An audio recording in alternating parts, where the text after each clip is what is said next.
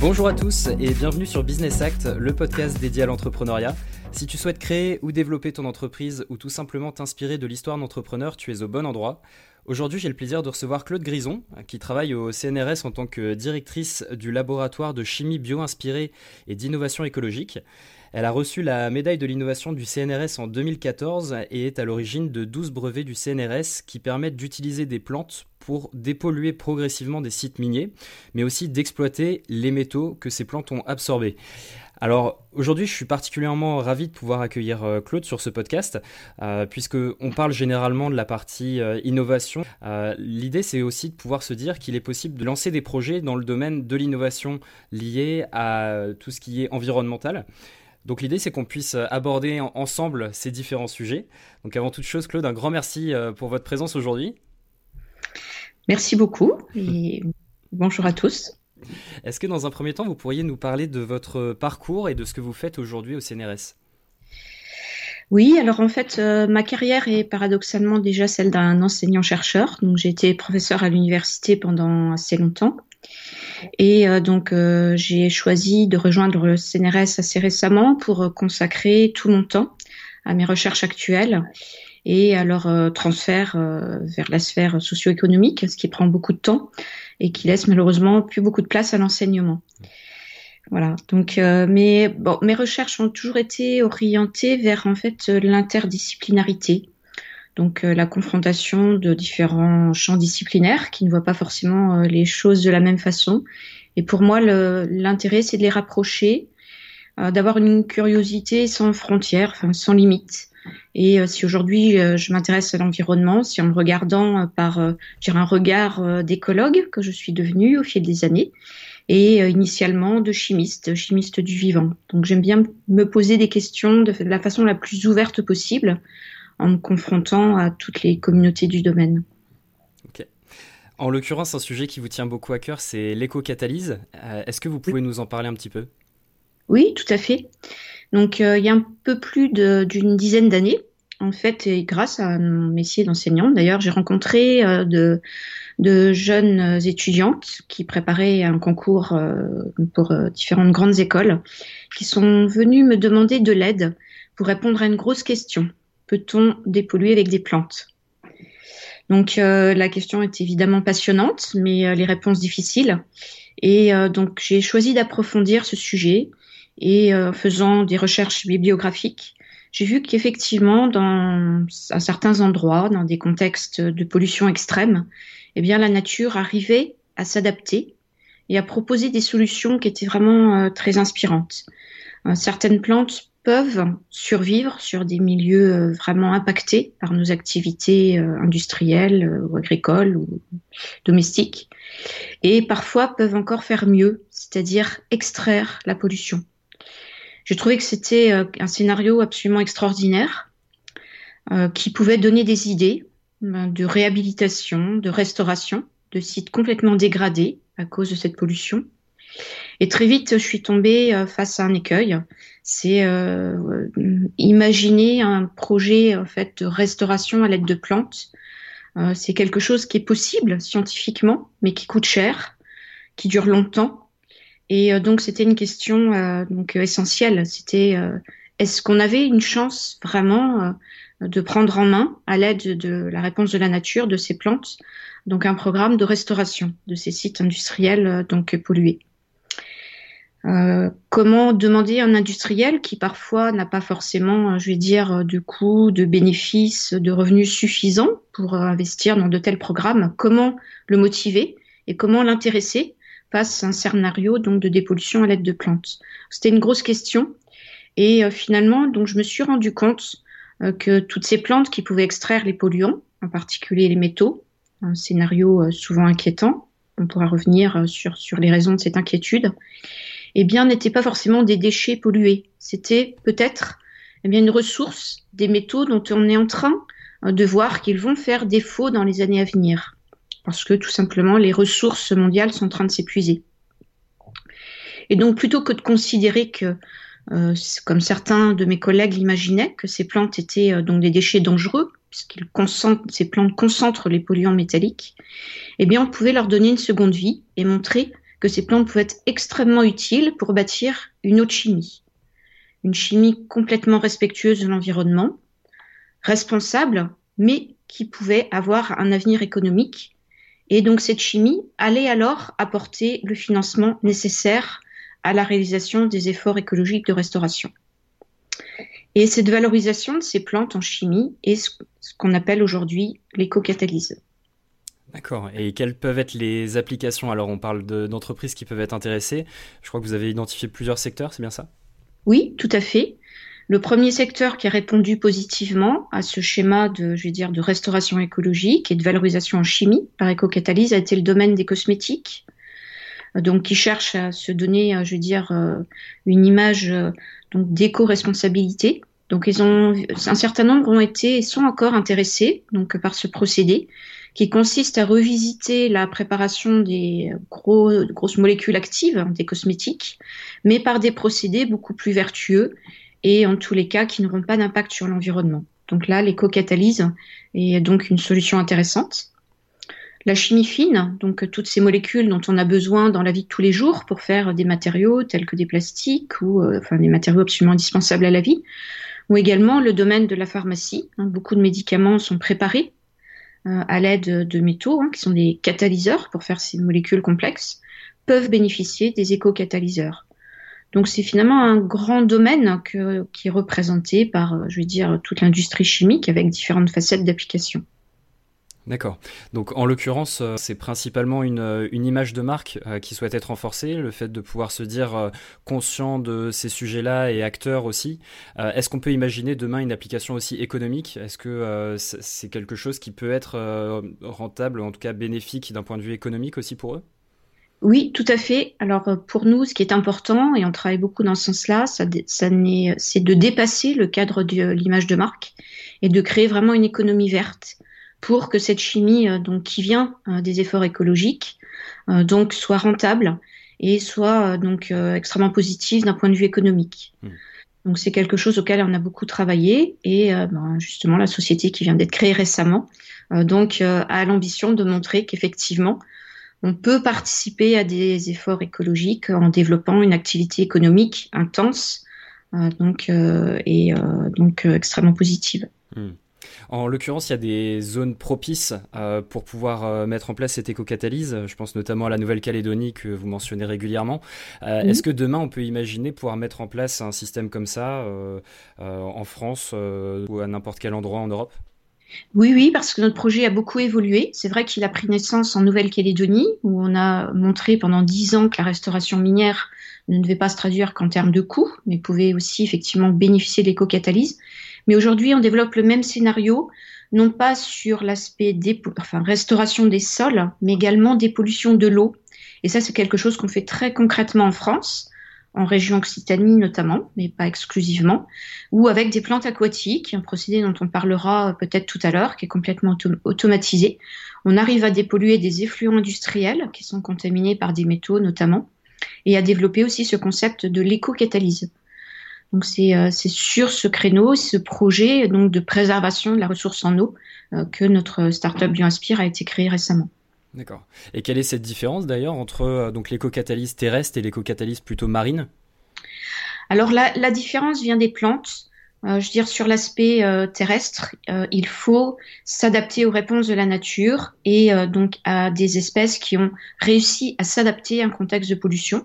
Ce sont des plantes qui restent quand même des plantes rares, exceptionnelles certes, mais euh, relativement rares. Elles ne sont pas forcément très abondantes et il n'est pas facile de développer de façon intense donc ces plantes sur des sites contaminés. En revanche, sur la filière euh, donc système aquatique, le scénario est différent. On a bien repéré un grand nombre d'espèces aquatiques végétales euh, qui ont vraiment une structure native, naturelle, qui est très adaptée à la séquestration des métaux qui peuvent être toxiques. Et aujourd'hui, on a montré en fait que la plante finalement n'y était pour rien. Elle n'est pas active dans son scénario de séquestration des métaux. Elle a tout simplement une structure de racines qui est adaptée. Ainsi, quand on transforme ces racines en une poudre végétale, on fait ce qu'on appelle un filtre végétal qui peut fonctionner de façon automatique à grande échelle dans le milieu naturel donc, et on pompe l'eau polluée, on la fait traverser à travers ce filtre végétal qui va retenir les métaux, il va servir d'éponge à métaux. D'accord. Et ce filtre va devenir un éco-catalyseur. Mhm. Et quand on parle d'absorption des métaux, on parle de quels métaux exactement? Alors, on, travaille sur euh, vraiment un grand nombre de métaux, et ça, c'est la force du filtre végétal. Euh, donc, ce sont, euh, par exemple, des métaux stratégiques. On entend beaucoup parler du palladium actuellement, dont le cours donc est en pleine explosion, a dépassé le cours de l'or. donc, ce sont des métaux rares tels que le palladium, les terres rares hein, aussi, bien sûr, dont on sait que donc l'Europe donc a très peu de ressources. Euh, des métaux primaires qui sont plus courants, mais qui sont extrêmement polluants euh, ben, dans l'eau notamment, tels que le cuivre, euh, le nickel, le manganèse, le zinc, le cuivre. Ou alors, ben, on travaille là-dessus aussi sur des métaux qui sont extrêmement toxiques et donc qui impactent énormément la nature, mais également la santé, tels que par exemple l'arsenic. Ok. Vous disiez tout à l'heure que l'éco-catalyse était quand même un processus qui prenait du temps. On parle de quelle durée exactement? Alors c'est pas tout à fait l'éco-catalyse. En fait, c'est ce qui prend du temps, c'est euh, en fait la dépollution à l'aide de plantes terrestres, parce que il faut, euh, je dire, euh, respecter le rythme de développement de ces espèces végétales. En revanche, le filtre végétal qui va donc permettre de purifier l'eau, donc là c'est un processus de purification qui est instantané, donc qui est hyper rapide et donc qui est très adapté à une dépollution, je vais donc in natura sur un site industriel en direct lors de rejet des fluents industriels euh, donc contaminés. D'accord. Et quel est le mode de fonctionnement actuel euh, Je veux dire, en dehors de ce processus d'éco-catalyse, comment est-ce que, euh, autrement, les sols sont dépollués? Est-ce qu'il existe d'autres solutions? Alors, il en, existe d'autres. donc, une première possibilité, c'est l'excavation des terres qui sont transférées après dans des usines de traitement. donc, ces usines de traitement vont utiliser des produits qui sont loin de faire rêver. Euh, donc, ce sont des traitements lourds pour dépolluer la terre, qui va générer d'autres problèmes, d'autres déchets. Donc, c'est peu satisfaisant. L'autre solution, c'est le confinement. Donc, par des matériaux euh, donc euh, qu'on essaie d'imaginer appropriés, mais là encore, la pollution va rester donc sur site hein, et avec des risques d'infiltration. et ce sont des solutions à court terme. donc, bien évidemment, la solution naturelle par des plantes adaptées euh, un autre sens et permet là d'imaginer une restauration durable et définitive. Hmm, d'accord. Un sujet qui vous intéresse beaucoup aussi, c'est le sujet de la bio-inspiration. Euh, est-ce que vous pouvez nous donner votre définition de ce qu'est la bio-inspiration et euh, un peu l'état des lieux de là où on en est aujourd'hui? Oui. Euh, donc, euh, il y, a, deux conceptions euh, de, cette démarche, ce qu'on appelle le biomimétisme ou la bioinspiration. Biomimétisme laisserait sous-entendre qu'on est capable de mimer la nature. Donc, j'aime pas trop cette appellation parce que je la trouve assez prétentieuse, comme si on était, je veux dire, capable de faire aussi bien que des processus qui ont été optimisés pendant des millions d'années. Donc, je préfère le terme que vous avez évoqué, la bioinspiration. On essaie de s'inspirer des réponses de la nature ou du fonctionnement de la nature pour concevoir de nouveaux procédés, soit de dépollution, soit de construction de molécules actives. Euh, et pour moi, donc, c'est quelque chose qui est extrêmement motivant. Euh, comme je l'ai dit, hein, je l'ai évoqué, euh, donc quand on essaie de synthétiser une molécule, la première étape, à mon avis, est d'essayer de savoir comment la nature a géré cette problématique, quelle solution l'a mise en œuvre, pour s'en inspirer et développer des procédés qui sont toujours plus modestes, mais qui vont s'inspirer de la démarche que la nature a mise en œuvre. Et on est souvent gagnant parce que ce sont euh, donc euh, des procédés euh, très inspirés, très subtils, souvent également très sélectifs. C'est ce qu'on fait quand on essaie de concevoir, par exemple, des molécules pour se protéger des moustiques. Hein, voilà, on est en région Occitanie, chez nous, le moustique tigre est déjà bien développé, donc c'est une vraie plaie. Et quand on regarde un petit peu comment les plantes arrivent à se protéger ou à faire fuir euh, de tels insectes, on voit que ce sont euh, des solutions extrêmement subtiles, tellement subtiles, euh, donc elles seront extrêmement précises et donc dépourvues d'écotoxicité. Et donc, en, s'inspirant de ces scénarios, on va ne pas reproduire en fait nos erreurs du passé en essayant de synthétiser des petites molécules faciles, très efficaces sur l'instant, mais qui vont occasionner des problèmes de résistance très rapidement, et bien sûr qui ne seront pas sélectives, donc qui vont avoir des effets toxiques sur la nature, sur le milieu vivant, y compris l'homme. Pour euh, prendre une vue encore plus large de votre côté, donc les sujets d'environnement vous intéressent beaucoup. Euh, quels sont les, grands développements que vous voyez dans ce domaine-là? Quels sont les points sur lesquels euh, il y a vraiment un effort à faire dans les prochaines années ou même dans les prochains mois pour pouvoir stopper un peu le cycle infernal dans lequel on est à l'heure actuelle? Oui, question très importante. Même si on travaille beaucoup, on fournit de nombreux efforts pour trouver des solutions écologiques, hein, pour restaurer donc les écosystèmes, que ce soit terrestres ou aquatiques. On voit à quel point c'est difficile. Euh, donc euh, l'idée forte pour nous, c'est d'essayer de proposer donc une autre façon peut-être de vivre, de produire, en respectant beaucoup mieux la nature pour la préserver au maximum. C'est vraiment fondamental. Et donc fonctionner différemment.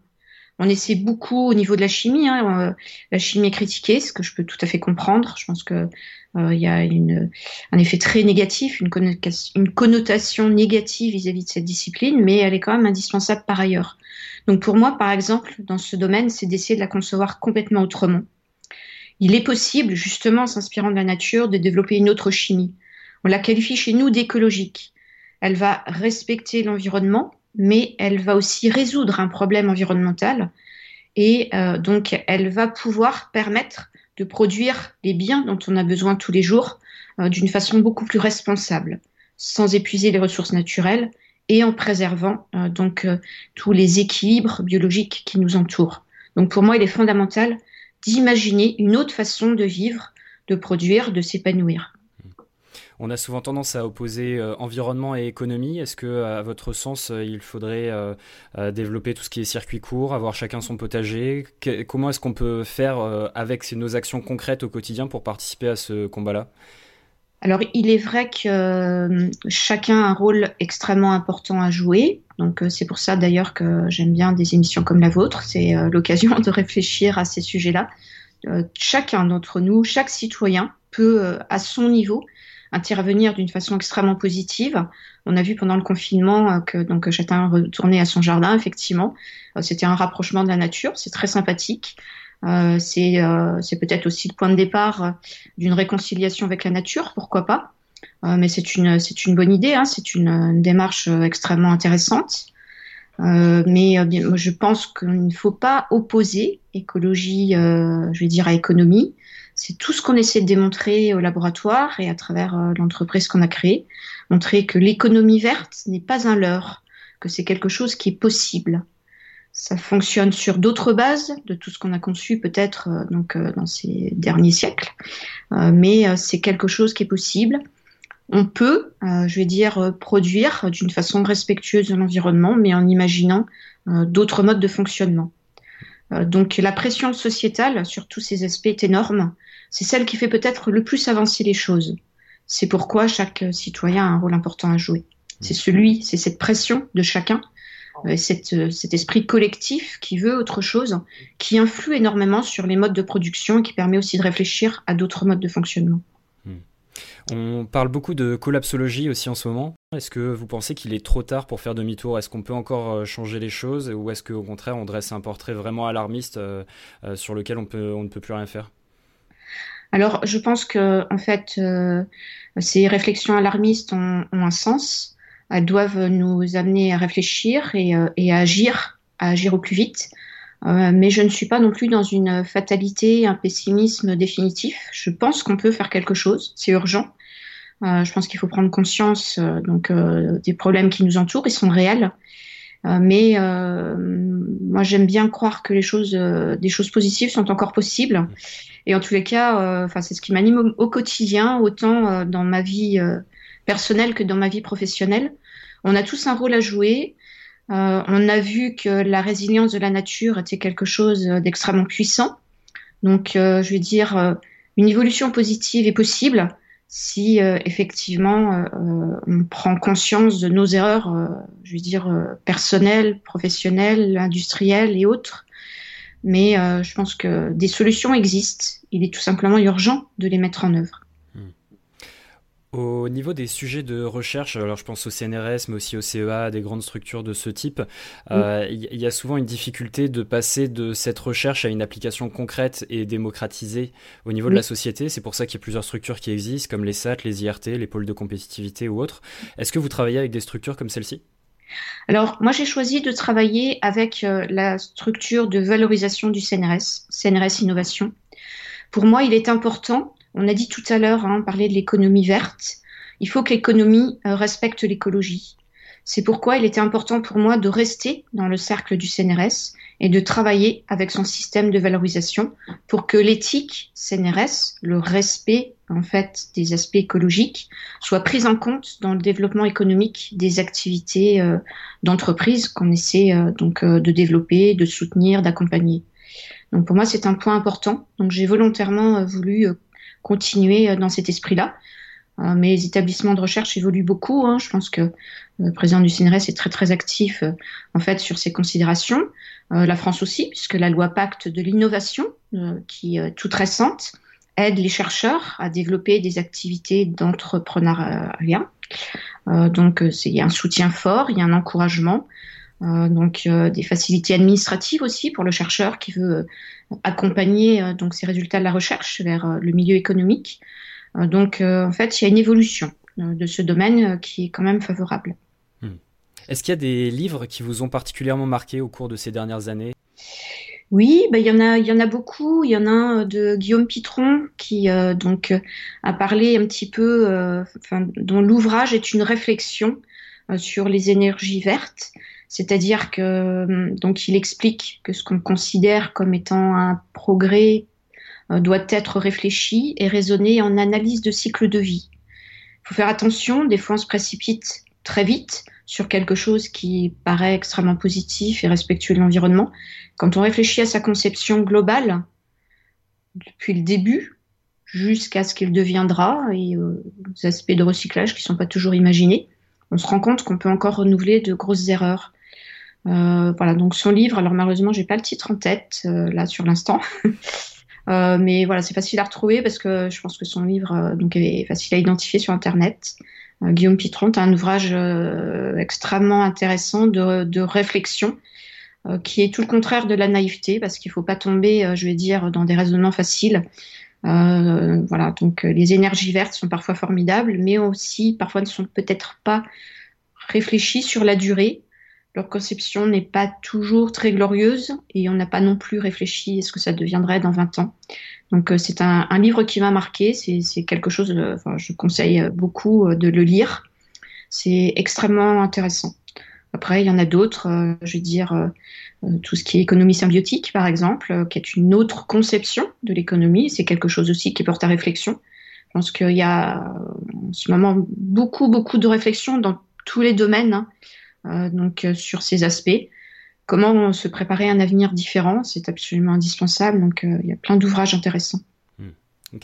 Une question que j'aime beaucoup poser aux personnes que je reçois, qui est un peu plus personnelle. Quel, quel conseil est-ce que vous donneriez à la personne que vous étiez il y a 10 ans?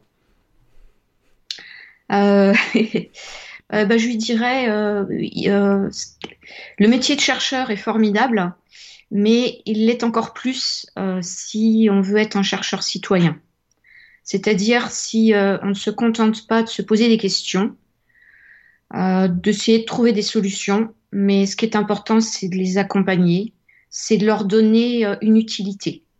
C'est toute la légitimité de la recherche, c'est qu'elle devienne utile à la société. Et donc l'important, c'est d'y réfléchir le plus tôt possible. Très bien, un, bon mot de la fin en tout cas. Un grand merci en tout cas Claude euh, pour euh, votre temps, pour tous ces conseils. Et puis bah, je vous souhaite une excellente continuation euh, de votre côté. Merci beaucoup.